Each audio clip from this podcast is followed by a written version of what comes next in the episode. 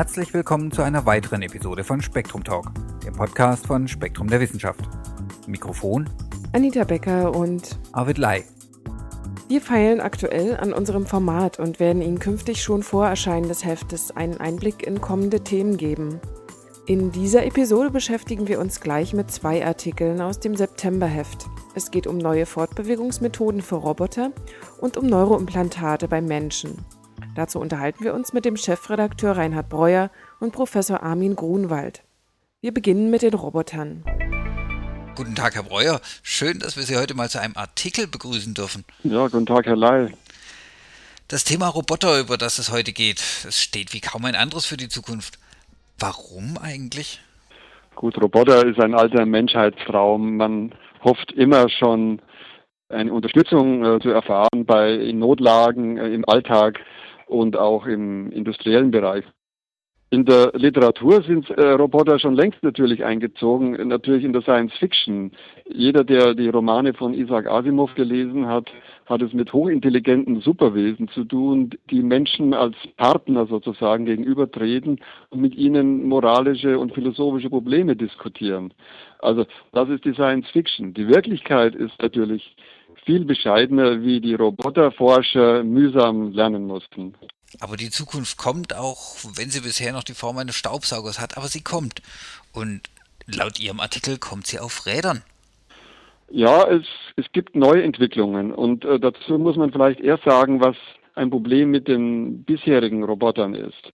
Bisherige Roboter, die etwa in der Krankenpflege eingesetzt werden oder auch mal im Museum als Führer äh, und die mobil äh, sind, haben Arme und ähm, müssen, damit sie den Menschen überhaupt helfen können, groß sein, also fast so groß eben wie der Mensch. Da liegt dann der Schwerpunkt sehr hoch und entsprechend breit muss dann auch die Basis äh, sein. Entweder, dass sie auf, vier Füßen stehen oder eben auf Rädern. Solche Roboter sind dann in der Gesamtkonstruktion äh, sehr plump. Man nennt sie auch statisch stabil, weil sie in jedem Moment auch stillstehen können. Und das ist eine Einschränkung, wenn man an Roboter äh, denkt, die Menschen äh, helfen sollen, etwa in Pflegeheimen, in Krankenhäusern oder auch sonst in Umgebungen, die irgendwie beengt sind, Wohnungen zum Beispiel. Nicht? Und deswegen äh, gibt es eine ganz andere Entwicklung in der Robotik, nämlich die Roboter auf Räder äh, zu tun, und zwar nicht auf vier Rädern, sondern auf ein Rad zum Beispiel. Ne? Und äh, da gibt es in USA Forschungen an der Carnegie Mellon Universität in Pittsburgh mit einem Typ, der nur ein Rad hat. Das ist also ein, ein sehr schlanker Körper, sagen wir 1,50 Meter groß und der steht auf einer Kugel. Das ist eine hohle Aluminiumkugel, äh, die mit Gummi überzogen ist und auf dieser Kugel läuft äh, dieser Roboter. Und das ist die neue Entwicklung, die jedenfalls das Platzproblem löst äh, und, und Roboter vermeidet, die äh, zu, zu unförmig sind. Es gibt ja auch Roboter, um das noch zu sagen, die auf zwei Beinen gehen. Aber äh, gehen und laufen ist für Roboter etwas extrem Schwieriges. Auch die sind, damit sie statisch stabil sind, äh, sind sehr äh, förmig, sehr plump. Und das Gehen, das Vorwärtsbewegen ist eine so schwierige Aufgabe für diese Geräte, dass sie für praktische Einsätze bis heute jedenfalls unbrauchbar sind. Das Bewegungs-, das Gehproblem für Roboter, für menschliche Roboter ist bisher ungelöst. Und hier gibt es eben den neuen Ansatz, diese Roboter auf Räder zu tun, und zwar zum Beispiel nur auf ein Rad, äh, auf eine Kugel, genauer gesagt. Und das äh, ist eine andere Form der Stabilität. Wenn, wenn man einfach einen solchen Körper auf eine Kugel stellt, dann fällt die ja um. Das ist klar. Also das muss aktiv gesteuert werden. Der Schwerpunkt, der oberhalb dieser Kugel liegt. Und ein solches Gerät nennt man dann dynamisch stabil, weil er ständig etwas tun muss, um auch nur still stehen zu können. Und wie kann Und, sowas überhaupt funktionieren? Ja, das ist äh, äh eine Frage der, der, Steuerungstechnik. So ein, so ein Gerät, äh, das wir hier in dem, in dem Artikel beschreiben, hat also äh, Gyroskope, und zwar äh, Lichtgyroskope Glas, mit Glasfasern und ähm, Beschleunigungssensoren, wo die ständige Kippbewegung äh, ermittelt wird und entsprechende Motoren steuern dagegen. Man muss sich den Betrieb so vorstellen. Das ist ja wie eine äh, im Prinzip wie eine wie Computermaus. Also jeder, der am Computer mit einer Computermaus arbeitet, kennt das ja. Wenn man mit der Hand die Maus verschiebt, dann verdreht man die Kugel, die mit Gummi überzogene Kugel auf der Unterseite und die bewegt zwei kleine Rädchen, die senkrecht zueinander stehen. Und diese Drehung, Drehung der Rädchen wird gemessen und versorgt den Computer mit dem Input, um den Zeiger auf dem Bildschirm zu bewegen. Nun hier bei dem Kugelroboter, den die Engländer Ballbots nennen, äh, geschieht genau das Umgekehrte. Der Computer des Roboters dirigiert zwei Motoren und diese treiben die Räder an, die den Ball rotieren lassen, was wiederum den Roboter in jede gewünschte Richtung äh, vorantreibt. Das ist also der Antrieb eines solchen äh, Kugelroboters ist eine umgekehrte Computermaus, ein, ein Mausballantrieb, äh, aber der eben vom Roboter getrieben wird. Damit kann man sich, und das haben die Entwicklungen bisher gezeigt, äh, wunderbar im Raum bewegen. Auch wenn man ihn anstößt, fällt er nicht um, sondern er weicht mit einer Kippbewegung aus. Und das ist äh, das Faszinierende dran. Äh, auch solche Alternativen zu den bisherigen Robotern, die immer stehen müssen, die immer stehen können, aber auch stehen müssen und deshalb sehr unförmig sind, äh, zu vermeiden. Sprechen wir von einem Einzelfall oder ist das ein breit anerkannter Ansatz? Also es gibt schon Entwicklungen auf diesem Gebiet, die arbeiten mit Zweirädern. Zweiräder sind sozusagen jetzt die Mischform der zwei Stabilitäten, über die wir gesprochen haben. Äh, ein, ein Roboter, der auf zwei Rädern steht, ist in der seitlichen Richtung äh, statisch stabil, weil da kann er ja nicht kippen, aber in der Längsrichtung, vorwärts, rückwärts, ist er dynamisch stabil. Das ist also zum Beispiel eine Form, die auch die Roboterforscher in, den USA von, in, von der Gruppe, die ich erwähnt habe, äh, für aussichtsreich halten, dass man äh, hier ähm, kleine, schlanke Roboter hat, die teilweise zwar äh, nicht kippen können, nämlich seitlich, aber in der Längsrichtung dynamisch gesteuert werden über die Mechanismen, die ich erwähnt habe, und so vielleicht in ganz andere Einsatzgebiete kommen als die bisherigen Roboter, die alle letztlich zu groß und unförmig sind. Ja, Sie haben ja auch einen Bauplan im neuen Heft, den Bauplan eines Balbot-Roboters. Vielleicht baue ich mir einfach mal ein für mein Wohnzimmer.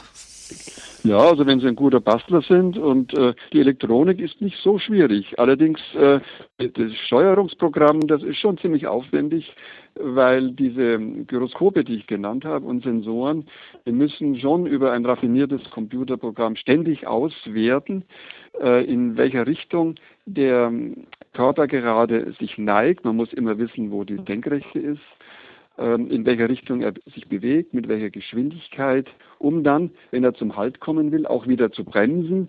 Und das wird alles durch die Bewegungen der, der Kugel oder der Räder darunter gesteuert und das ist schon hübsch. Also da, wenn Sie das hinkriegen, dann sind Sie ziemlich gut.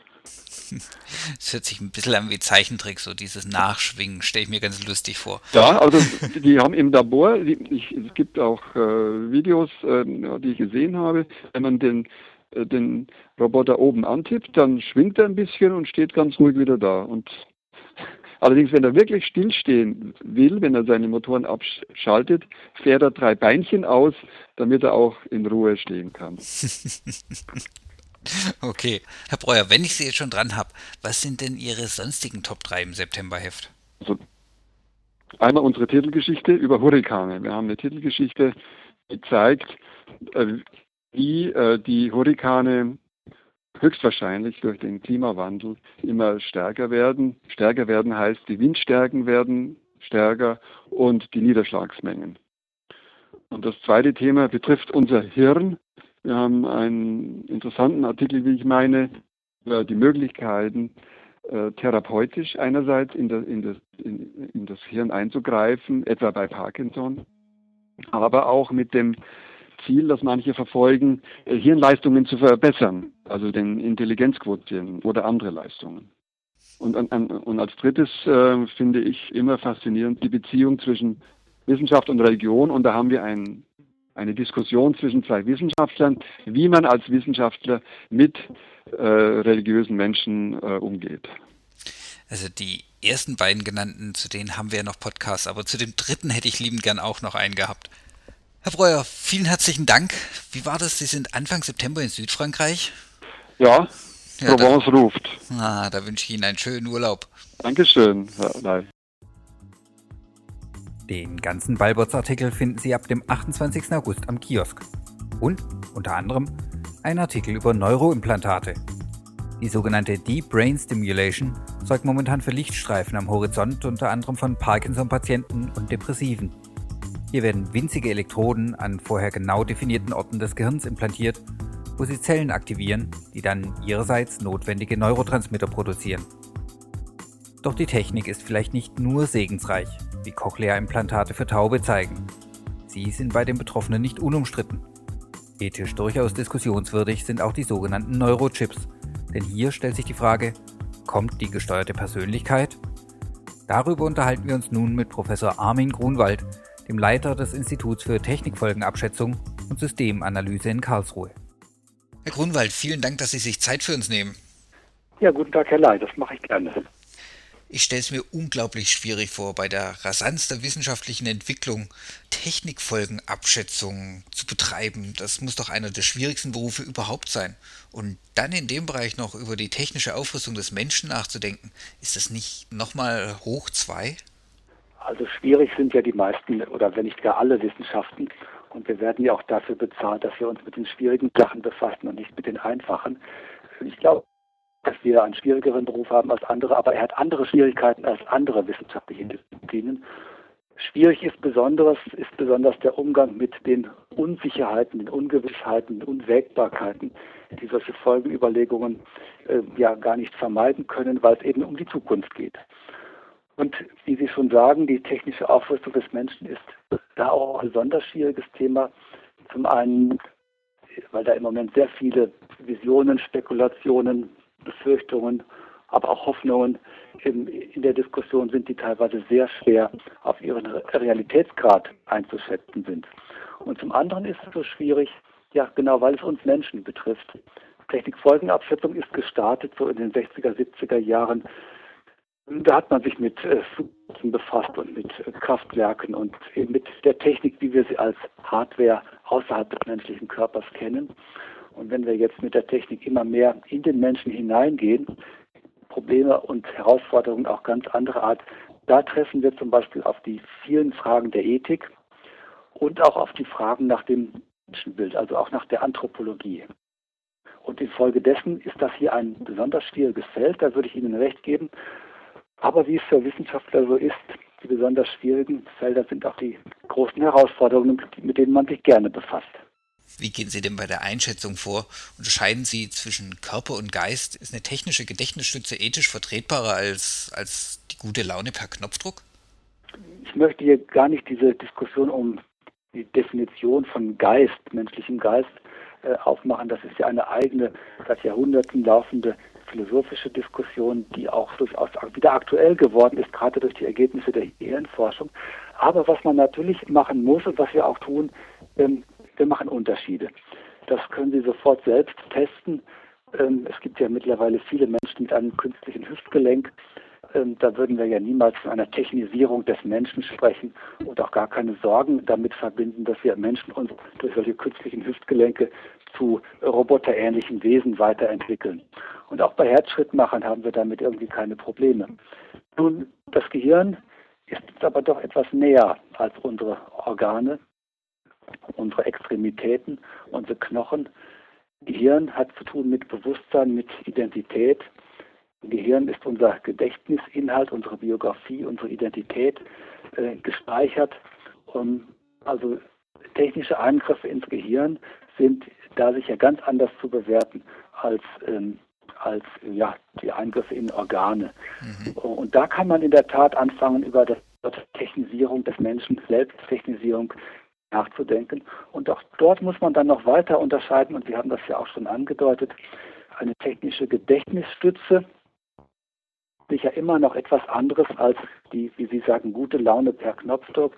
Wir haben nämlich schon viele technische Gedächtnisstützen uns in den letzten Jahrhunderten aufgebaut. Das fängt ja bei dem Kalender an, den wir führen. Wir verlassen uns dabei nicht auf unser Gehirn. Und die ganzen Fotoalben, die wir haben und jetzt neuerdings im Computer die ganzen Daten, das sind alles Gedächtnisstücke. Und wenn wir davon einen Teil, einen technisch kontrollierbaren Teil in das Gehirn verlagern, dann würde ich zunächst einmal sagen, ist das ganz auf der Linie des technischen Fortschritts und würde noch nicht unmittelbar schwierige Fragen aufwerfen. Natürlich muss man auch hier fragen nach Missbrauchsmöglichkeiten, Risiken und so weiter. Aber die gute Laune per Knopfdruck, etwas, äh, wo man schon etwas äh, doch stärker zurückschreckt. Denn was ist dann noch menschlich, was ist noch natürlich? Aber wenn wir uns jetzt unseren bisherigen Umgang mit den neuen Möglichkeiten anschauen, sind in den USA ist zum Beispiel Prozac, dieser Stimmungsaufheller, das meistverkaufte Medikament. Jetzt sind die Neurochips und vergleichbare Techniken zwar noch ganz am Anfang, aber es wird ja wohl nicht mehr lang dauern und, und das Modell für den Hausgebrauch ist da. Bekommen wir da womöglich ähnliche Verhältnisse wie bei den Medikamenten? Kurze Antwort ja. Äh, etwas längere Antwort, ich glaube nicht, dass das so ganz schnell gehen wird. Das gesprochen komplex und die Hirnforschung hat zwar große Fortschritte gemacht, die Neurochirurgie auch und auch diese technischen Möglichkeiten machen schnelle Fortschritte. Trotzdem, die Komplexität des Gehirns ist so groß, bis es Modelle für den Hausgebrauch gibt, wird noch eine ganze Weile dauern. Aber auch ich zweifle nicht daran, dass das irgendwann kommen wird. Und ich kann mir schon gut vorstellen, dass es für diese Verbesserungstechnologien des Gehirns auch einen Markt geben wird, genauso wie es im Moment für solche Medikamente einen Markt gibt. Ich kann mir vorstellen, dass es Kliniken geben wird, die sich mit der technischen Verbesserung des Gehirns befassen, wo man dann auch als Kunde hinkommt und vielleicht am Eingang informiert wird, man einen Katalog bekommt, was es für technische Verbesserungsmöglichkeiten gibt, verschiedene Chip-Arten mit verschiedenen Leistungsangeboten, natürlich auch verschiedenen Preisen. Man wird über die Risiken und Nebenwirkungen informiert und kann sich dann ein Urteil bilden, ob und was man bei sich implantieren lassen möchte. Also ich kann mir in der Tat vorstellen, dass hier ein Markt stehen wird, ganz ähnlich vielleicht, wie, wie es ja in der Schönheitschirurgie etabliert ist. Ich wüsste nicht mal, ob ich dagegen wäre oder dafür, aber es ist ja immer dieser erste kleine Schritt. Die militärischen Begehrlichkeiten, die stehen ja auf der anderen Seite. Die DARPA finanziert diese führenden Neurochip-Unternehmen. Was muss man dazu denken? Also ähm, man muss gar nicht. Wir sind frei äh, zu denken und ich denke, ähm, viele Menschen haben einen, schon ein etwas, ähm, äh, sind unangenehm berührt, wenn sie äh, hören, dass da Forschung betrieben wird, dass etwa äh, Piloten von Kampfjets dann ihre äh, Flugzeuge nicht mehr per Knopfdruck und mit diesen ganzen mühsamen Apparaturen steuern, sondern vielleicht einfach durch Denken, was dann vielleicht auch viel schneller geht und äh, wo man viel äh, effizienter noch Kriegstechnologie treiben kann. Das sind sehr unangenehme Gedanken. Allerdings, äh, wenn man in die menschliche Geschichte schaut, Kriege sind oft durch, die, durch den technischen Fortschritt, die technische Überlegenheit eines der beiden Kontra Kontrahenten entschieden worden. Und da reicht der Blick in die letzten Weltkriege, aber auch weiter, wenn man weiter zurückschaut, oft sind es die technischen Überlegenheiten gewesen, die den Ausschlag gegeben haben. Das ist heute nicht anders. Und äh, in, solange es sich bei diesen Manipulationen an etwa Piloten von Kampfjets um Maßnahmen handelt, zu denen diese Piloten ihre, ihr Einverständnis gegeben haben, sozusagen als Eintrittskarte in einen besonderen Beruf, und sofern sie eingesetzt werden im Rahmen der üblichen Völkerrechtskonventionen, die diese ganzen Dinge ja auch regulieren, kann man zumindest kein schnelles ethisches Argument dagegen finden, auch wenn es zu unangenehmen Gefühlen äh, natürlich führt. Aber wenn wir jetzt von den Spitzenkräften wie Kampfjetpiloten weggehen und zum normalen Fußvolk kommen, dann wäre es ja auch in der Lage, denen genügend Dopamin, Serotonin per Knopfdruck zu verschaffen, die sie dann zu willigen, fröhlichen, ähm, naja, so wie im Ersten Weltkrieg, wir ziehen in den Krieg und fühlen uns gut dabei, zu ganz billigen Kanonenfutter degradieren. Ist das nicht auch eine Möglichkeit, die, die sich abzeichnet? Denke ich auch.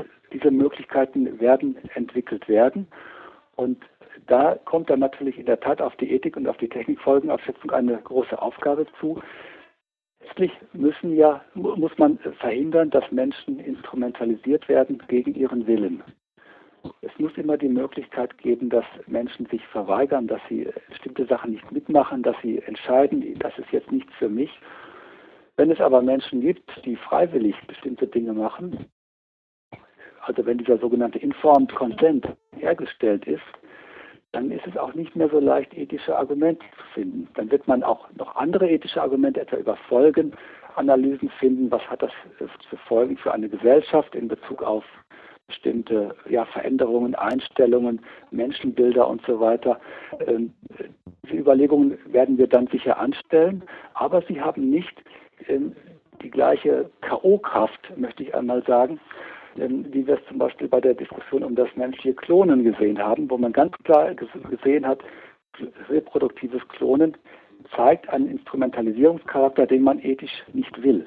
Und das hat dann natürlich auch gleich zu Verbot äh, von Forschung in dieser Richtung geführt. So ein K.O.-Kriterium sehe ich in diesen Bereichen nicht, auch wenn selbstverständlich äh, kritische Gedanken äh, dazu investieren sind. Es ist übrigens ganz oft so, dass es keine ethischen K.O.-Kriterien gibt. Ich würde sogar sagen, das ist der Regelfall.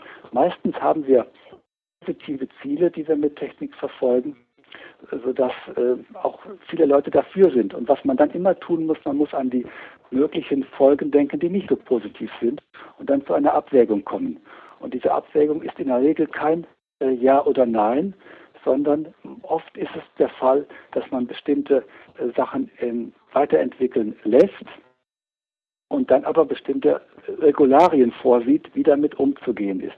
Beispielsweise, was ja auch im, in Bezug auf Neuro-Enhancement, Neurochips immer eine Frage ist, äh, die, die Fernsteuerung, die Fernkontrolle von Menschen als eine mögliche Missbrauchsform dieser Techniken. Missbrauchsargumente sind nie K.O.-Kriterien. Missbrauchsargumente sagen nur aus, passt auf, wenn ihr diese Technologien entwickelt, kann dieses und jenes passieren und trefft Vorkehrungen vorbeugender Art, äh, damit bestimmte Missbrauchsgefahren eben gar nicht erst auftreten. Aber so Missbrauchsargumente sind keine K.O.-Kriterien gegen Technik. Ja, vor allem, weil der ja auch die andere Seite ist, die, die Querschnittsgelähmten, die E-Mails schreiben, die Parkinson-Patienten, die wieder gehen können. Es war erst in diesem Monat dieser fast Koma-Patient, der wieder essen kann und Dinge benennen kann. Also bei solchen Chancen, da kann man sich dieser Technik überhaupt nicht ethisch verwehren. Nein, ganz genau. Das ist auch genau der Punkt. Ähm, mir ist fast keine Technik bekannt, äh, die für negative, für, ja, für Zwecke eingesetzt wird, die man eigentlich nicht will. Ja, das ist ja geradezu widersinnig. Man macht Technik um, zur Gesundheit beizutragen, zum Wohlstand, äh, zur Nachhaltigkeit und so weiter.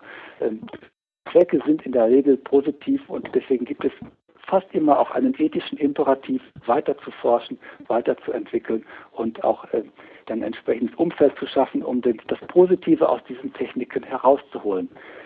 Man darf nur nicht vergessen, dass Technik, wie wir über die Jahrzehnte und Jahrhunderte gelernt haben, auch in der Regel eine dunkle Seite hat, wie ich das einmal nennen möchte. Es gibt immer auch Folgen, die man nicht will, die man vorher nicht, nicht gesehen hat, ähm, die einen später überraschen.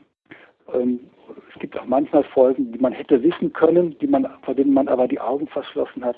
Und hier ist dann der zweite ethische Imperativ sozusagen, sich nicht von der leistenden, hellen Seite der Technik blenden zu lassen, sondern auch die dunkle immer im Auge zu behalten, um sich dann ein abgewogenes, rationales Urteil nach beiden Seiten bilden zu können. Ich sehe schon, Herr Grunwald, Sie haben einen Beruf mit Zukunft. ja, ich denke, der technische Fortschritt, der geht weiter und der geht ja sogar auf vielen Feldern schneller weiter. Und das uns werden die Themen und Herausforderungen nicht ausgehen. Herr Grunwald, vielen Dank für dieses Gespräch. Vielen Dank auch für die Möglichkeit. Ein spannendes Thema. Weiter finden Sie im Septemberheft den ersten Teil unserer Serie über Krebs und darüber sprechen wir in einem der kommenden Spektrum Talks über Hurricanes.